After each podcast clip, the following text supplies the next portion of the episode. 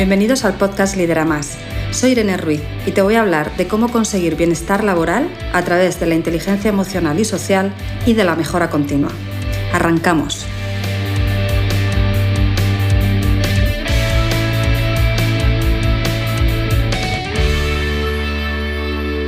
Hola, muchas gracias por estar aquí. Hoy quiero hablarte de bienestar laboral, pero reflexionando sobre una creencia que está de moda en los últimos años y que merece una buena pensada. Y es que últimamente hablamos mucho de la necesidad de disminuir el estrés laboral para tener una vida profesional más saludable y obtener mejores resultados. Porque además ya sabemos que existe esa relación directa entre ser más efectivo y tener menor estrés laboral y de esta forma además poder compaginar esa vida laboral con nuestra vida personal, es decir, queremos mejorar nuestra calidad de vida en general. Y en base a esto, últimamente se escucha mucho ese mensaje de que emprendiendo tu propio proyecto es como vas a conseguir todos estos objetivos. Ese bienestar, ganar tiempo para ti, mayor calidad de vida, menor estrés, ¿vale? Bueno, Quiero hablarte desde mi experiencia, ya que yo he trabajado por cuenta ajena, he compaginado este trabajo por cuenta ajena con mi negocio y actualmente solo me dedico a mi negocio. Por lo tanto, he estado en estas tres situaciones y quiero compartir contigo lo que he aprendido sobre cómo conseguir bienestar laboral real, es lo que enseño en mi academia y es lo que yo misma aplico cada día. Pues como te decía, yo desde que terminé mis estudios siempre he trabajado por cuenta ajena y en el 2015, mientras seguía con este trabajo por cuenta ajena, comencé un negocio en el que enseñaba inteligencia emocional a distintos grupos de edades en distintos formatos, talleres, cursos, sesiones online, sesiones presenciales. Y tengo que decirte que he tenido grandes momentos que he disfrutado muchísimo trabajando por cuenta ajena y que he tenido momentos muy duros de los que me empeñé en aprender y aprendí mucho trabajando por cuenta ajena. Es decir, que he tenido estos dos tipos de eh, momentos, de los cuales estoy agradecida de haber vivido los dos porque siempre he sacado algo positivo o disfrutarlos o aprender y crecer.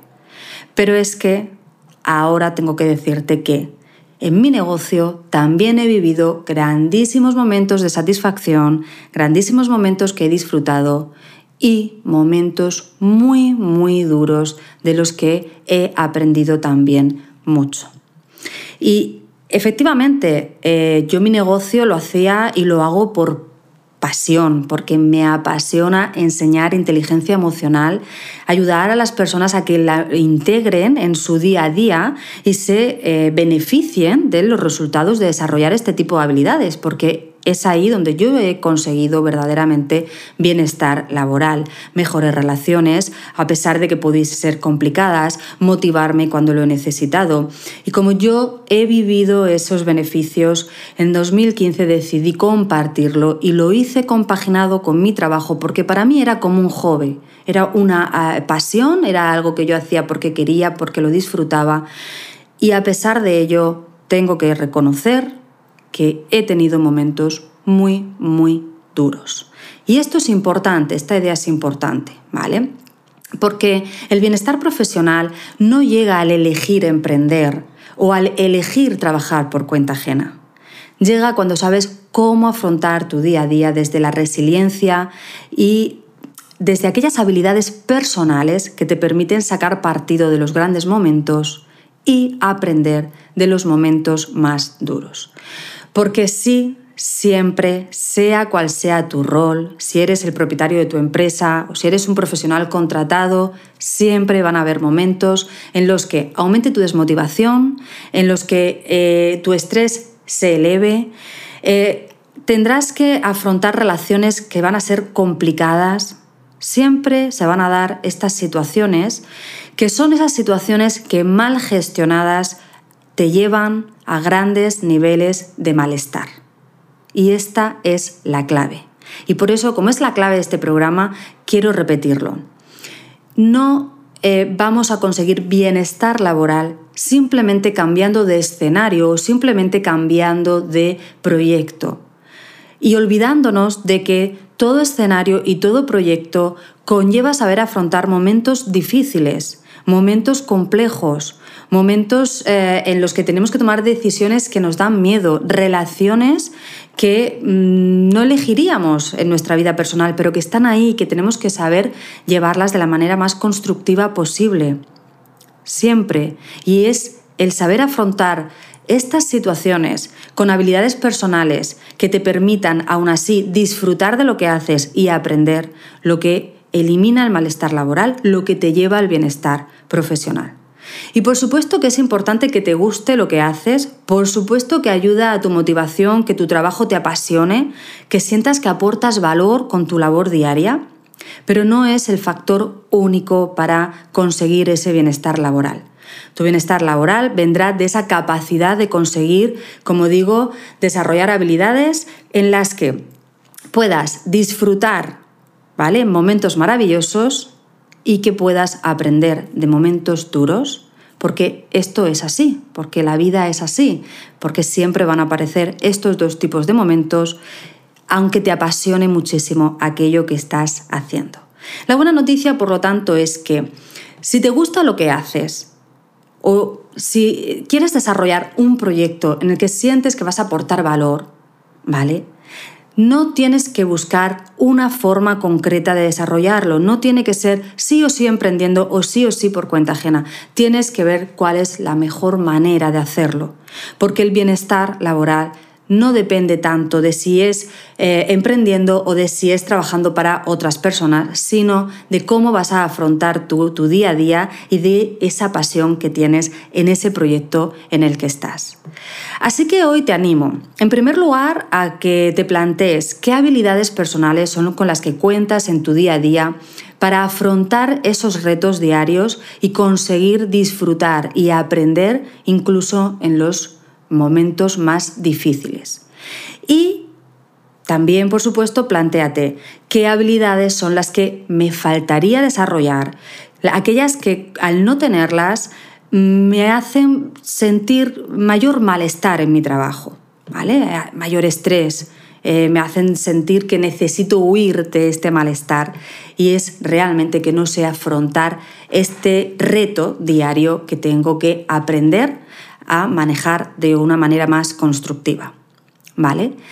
Y una vez te hayas planteado esto, una vez tengas claras eh, cuáles son tus habilidades personales, eh, las que ya estás utilizando, las que ya utilizas cada día para conseguir bienestar laboral, y cuáles son aquellas que necesitas desarrollar para superar esos momentos que no te aportan tanto bienestar, entonces sí, Ahora podrás eh, preparar, estarás preparado, estarás preparada y podrás plantearte sin huir de los problemas, sino acercándote a lo que realmente quieres, qué es lo que quieres conseguir en tu vida laboral, qué es lo que quieres hacer en tu vida laboral.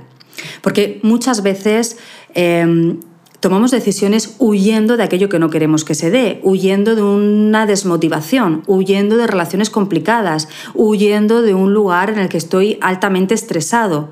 Y lo único que hacemos al final es cambiar de escenario, seguir de nuevo en un tiempo sintiendo un alto estrés, eh, aparece de nuevo la desmotivación, de nuevo aparecen relaciones complicadas que no sabemos manejar y de nuevo, por lo tanto, sentimos malestar laboral. Y es que solamente hemos cambiado de escenario, ¿vale? Y me da igual aquí si estamos hablando de que he cambiado de empresa y sigo trabajando para otros o de que he realizado mi propio proyecto y ahora soy yo mi propio jefe o mi propia jefa. Vale, da igual. El caso es que si he cambiado de escenario huyendo de esto, huyendo de esta desmotivación, relaciones complicadas, estrés alto, y cuando vuelve a aparecer no sé manejarlo, el malestar laboral vuelve a estar ahí.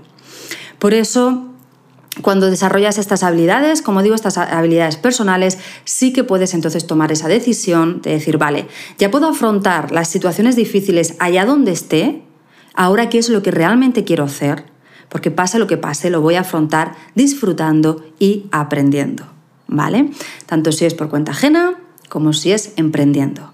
Así que te dejo con este par de reflexiones. Te recuerdo que somos una comunidad cada vez mayor de líderes que integran estrategia con inteligencia emocional. Si quieres aprender más sobre inteligencia emocional, sobre estrategia, sobre mejora continua y sobre cómo integrar todo esto para ser más efectivo tú como líder y por supuesto también conseguir que tu equipo lo sea, te invito a que formes parte de esa comunidad. Busca en Facebook el Club de los Líderes Emocionalmente Inteligentes y te veo dentro donde vamos a seguir con esta conversación y otras muchas más. Gracias por escuchar este programa y hasta la semana que viene.